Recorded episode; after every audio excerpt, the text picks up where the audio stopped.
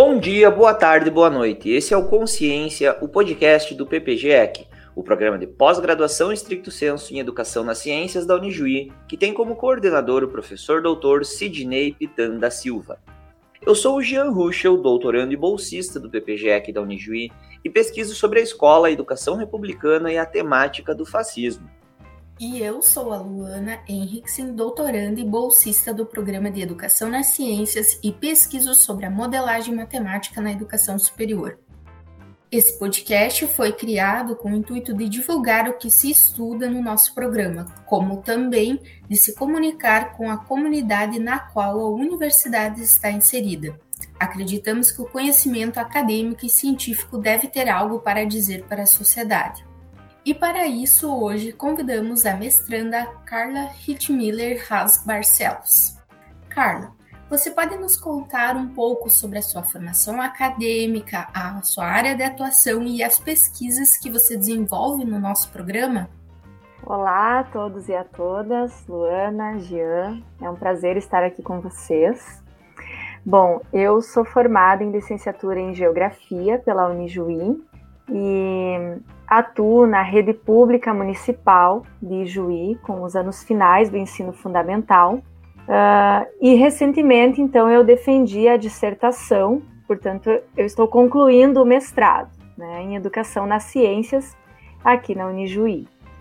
Então, o tema da, da minha dissertação é Lugar e Espaço de Vivência na Geografia Escolar para a Formação Cidadã. E o problema dessa dissertação, ele se encaminhou no sentido de buscar responder se a geografia escolar, pela relação entre o conhecimento científico e a realidade, propicia o desenvolvimento da cidadania no espaço de vivência dos alunos da Escola Municipal Fundamental João Goulart, daqui de Juí, e de que maneira isso ocorre. Então, essa pesquisa ela traz consigo é, esse conjunto de temas e de conceitos com os quais eu tenho me ocupado uh, ao longo dos anos e, e, e, tenho pesquisado, que são o lugar, a geografia escolar, a formação cidadã, uh, além de outros que permeiam também os estudos que, e que se conectam a estes, né, como a identidade, pertencimento, patrimônio, a cidade. Então, essa é a temática, ou as temáticas, né, que que fazem parte aí do meu cotidiano de pesquisa e como educadora também. Muito bem, temática muito interessante, né? E, e dentre essas aí, nós, pesquisadores do PPGE, também vamos se dedicando a diversos temas como esses. Às vezes a nossa, a nossa tese, a nossa dissertação é, é mais específico sobre algo e às vezes é, a gente também tem outros estudos em outras áreas, vamos dizer assim, né, em outros conceitos um pouco diferentes, né? Tanto que produzimos textos, né, e outros materiais decorrentes dessas pesquisas, né? Esse episódio, portanto, vai ter como temas alternativas curriculares aí focando na educação superior, e decorre de um texto, então, que a Carla escreveu para o projeto de textos acadêmicos do nosso programa, intitulado Reflexões a partir das vivências em educação superior. Então, não é exatamente o mesmo tema da, da própria dissertação, né? Mas a gente sabe que no decorrer aí dessa vida acadêmica, esses temas também vão se entrelaçando, né? Então, começando a nossa conversa com a Carla, é, eu vou, vou para a nossa primeira pergunta, beleza, Carla? Fica bastante à vontade aí. Você comenta lá no seu texto sobre a relação do humano recém-nascido no seio da família. É, e depois a passagem desse ser humano para a escola, então da família para a escola, né? Você concorda, concorda que cada instituição vai ter um papel diferente? E se sim, né, qual seria o papel da escola, então, né, visando essas diferenças? É, veja bem, né, Carla? Aí só nessa pergunta a gente já antecipa diversos conceitos, né? Vai haver aí diversos conceitos, como a ideia da socialização, aquela educação mais de uma questão moral da família, alguns vão dizer, não sei, né? Não sei se é bem o caso. Né? Então é uma questão bastante delicada, né? De educação, ensino. Destaco a palavra.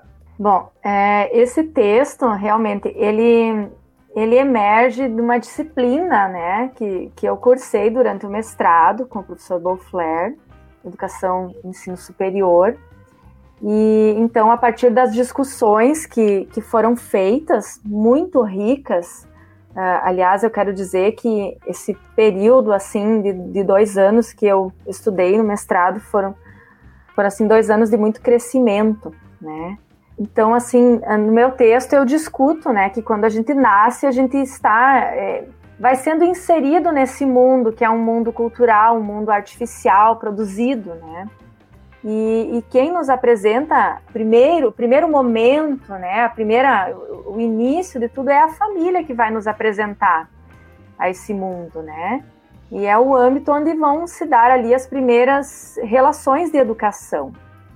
Então é, é no seio da família que se aprende, né, as primeiras noções de, da organização, né? Dentro da família existe uma organização, existem é um conjunto de regras, né?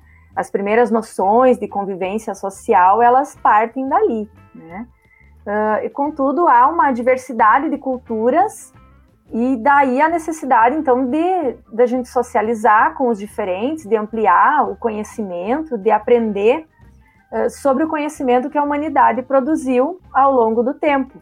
Então, de posse desse conhecimento, nós vamos dar continuidade a esse mundo. A educação escolar ela é muito recente e ela se põe como uma condição necessária, um, direito dos sujeitos, né? Uh, uma responsabilidade do Estado que tem então por finalidade viabilizar a ampla participação da sociedade na vida econômica, política, social, né? É, é nos preparar para isso uh, de forma universal.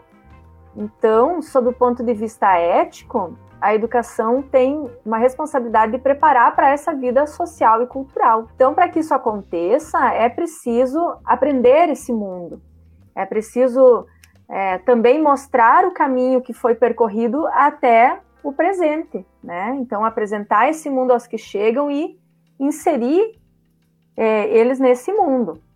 Então, nesse sentido, a criança, ela sempre vai estar entre gerações, né? entre os que virão e entre os que, que já começaram, né? Digamos assim.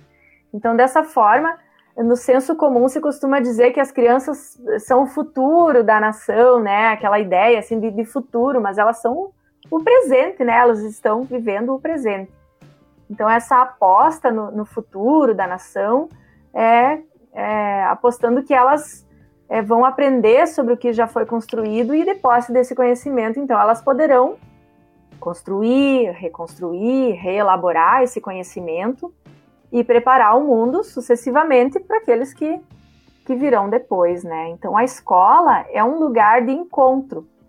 É, e um grande objetivo é formar um sujeito singular que tenha desenvolvido as suas capacidades para que possa se inserir na sociedade e nos debates sobre as decisões acerca dos rumos dessa sociedade.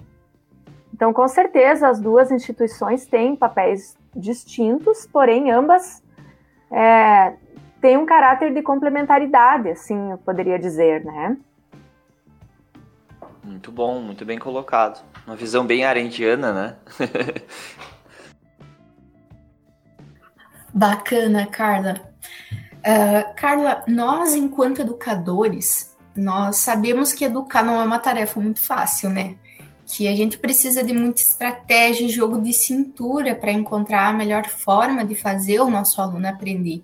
E isso você comenta no texto e traz o seguinte trecho: Ninguém aprende pelo outro, mas aprende com o outro. Aprendemos pela instigação do outro, pela sua provocação, por causa de outros, mas depende do sujeito querer e, além de querer, desenvolver uma disciplina intelectual para aprender.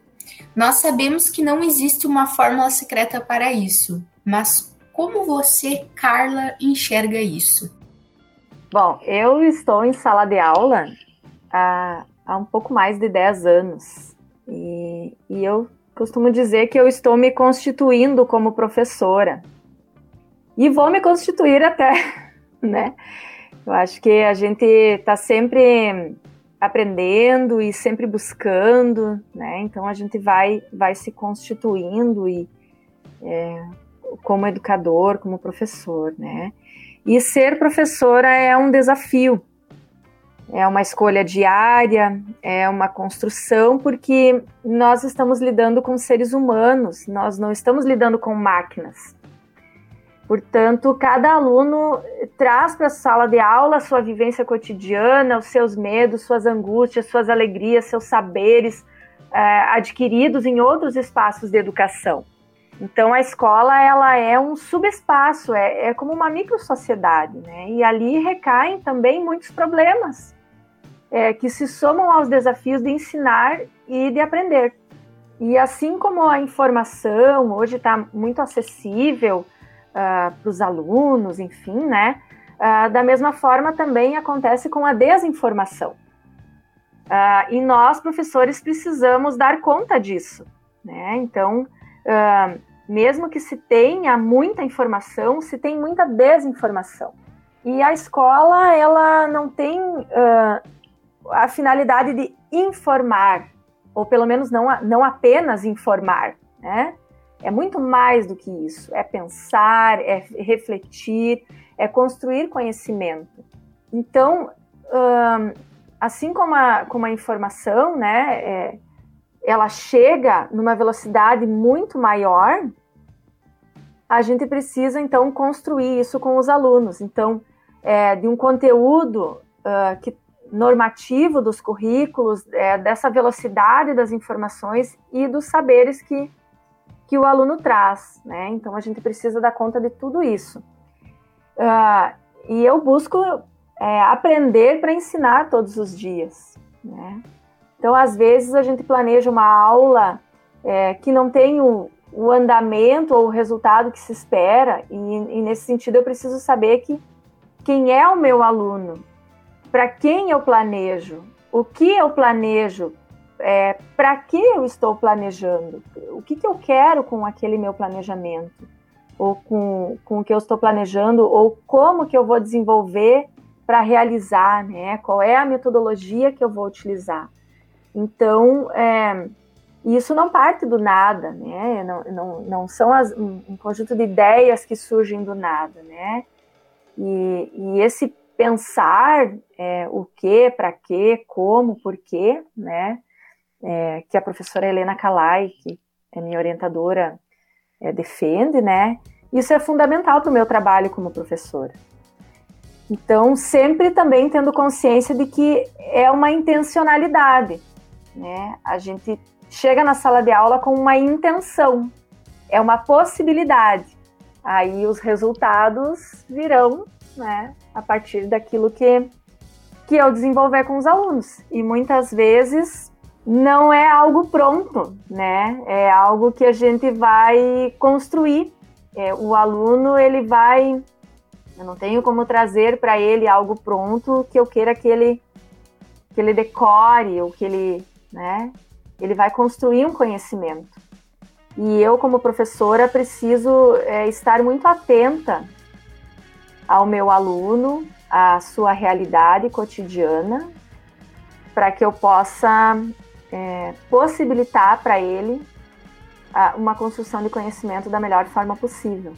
É, legal que tu cita isso, né, da, da realidade dele, do cotidiano, porque, né, já entrando na nossa terceira pergunta e, e pensando nisso, uh, se, se, percebe essa dificuldade, então, né, mas uma dificuldade, vamos dizer assim, que faz parte do processo, que é de, de, de tanto respeitar é, os conteúdos específicos da nossa disciplina, né, os nossos conhecimentos, como também a realidade do aluno, conhecimento prévio dele, enfim, né, um sujeito que está ali em formação, né.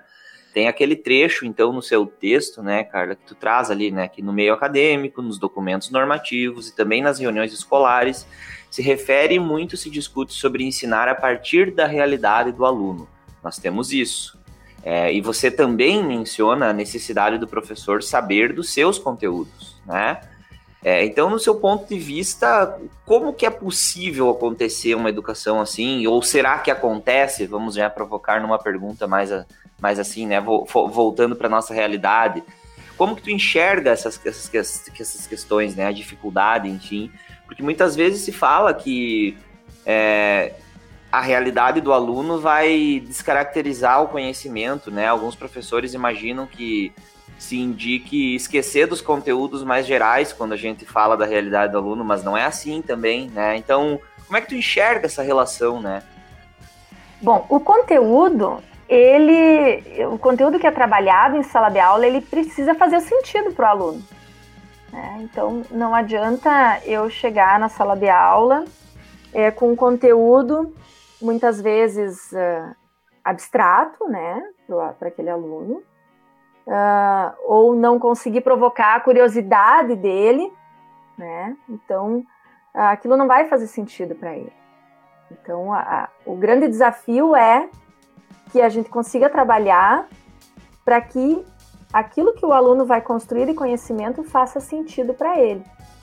Então, é fundamental que o que ele vive e sabe é, faça sentido uh, faça parte desse cotidiano da escola. Então, aquilo que o aluno traz de, de conhecimento, ele precisa ser potencializado, ele precisa, ele precisa ser relacionado né, com aquele conhecimento científico. Então, com isso, eu não quero dizer que, que é fácil, né? E também eu não digo que todo o conteúdo está diretamente ligado a essa realidade local do aluno, né? mas pode partir dali ou, ou mesmo pode ser o ponto de chegada. Né? Então é possível sim fazer essa relação, ela é fundamental. E eu acredito que, que a gente precisa se utilizar de diferentes recursos e metodologias para trazer o aluno para dentro daquele assunto, né? Ah, enfim, para trazer ele para dentro da temática a ser abordada. Eu costumo dizer que a gente vai costurando um tema no outro e, e costurando o conhecimento científico com o saber do aluno, com a realidade do seu espaço de vivência, e assim vai construindo também a cidadania. É, o olhar geográfico do aluno sobre o seu espaço de vivência e sobre o mundo, ele é necessário para que, que ele se coloque como um sujeito responsável, que se sinta parte, que se sinta importante para participar das resoluções dos problemas ou mesmo para evitá-los. Muito bem, Carla, muito bem, muito bem. Agora já nos encaminhando para o final, né, nós entramos no nosso bloco chamado de dica cultural. Para finalizar o nosso podcast, nosso, nossa conversa de hoje, é, vamos pedir para você, então, uma dica de algum filme, alguma série, né, literatura, poema, música, enfim, algo que tu goste e que tenha relação com esse tema que a gente trouxe hoje, que você nos contou, né, nos explicou, é, mas de uma forma que seja um pouco diferente do que a gente está acostumado a ver aqui no programa, né, porque nossos ouvintes, nem todos eles, então, é, estão no contexto acadêmico, então, seria, de certa forma, uma porta de entrada para que o ouvinte possa se aproximar dessa temática e dessa discussão. Tá? A palavra está com você. Certo. Bom, então a minha dica cultural ela vai no sentido, como eu trabalho com diversos temas, né? Então, no sentido da necessidade de um pouco de poesia na nossa vida. É, a nossa vida ela precisa de poesia, né? Então eu Boa. quero compartilhar, eu quero compartilhar um trecho do poema de autoria da doutora Karina Copati, que é minha amiga, que ela é uma grande geógrafa, pesquisadora e poetisa. Então, ela já escreveu alguns livros, eu indico, super indico para todo mundo.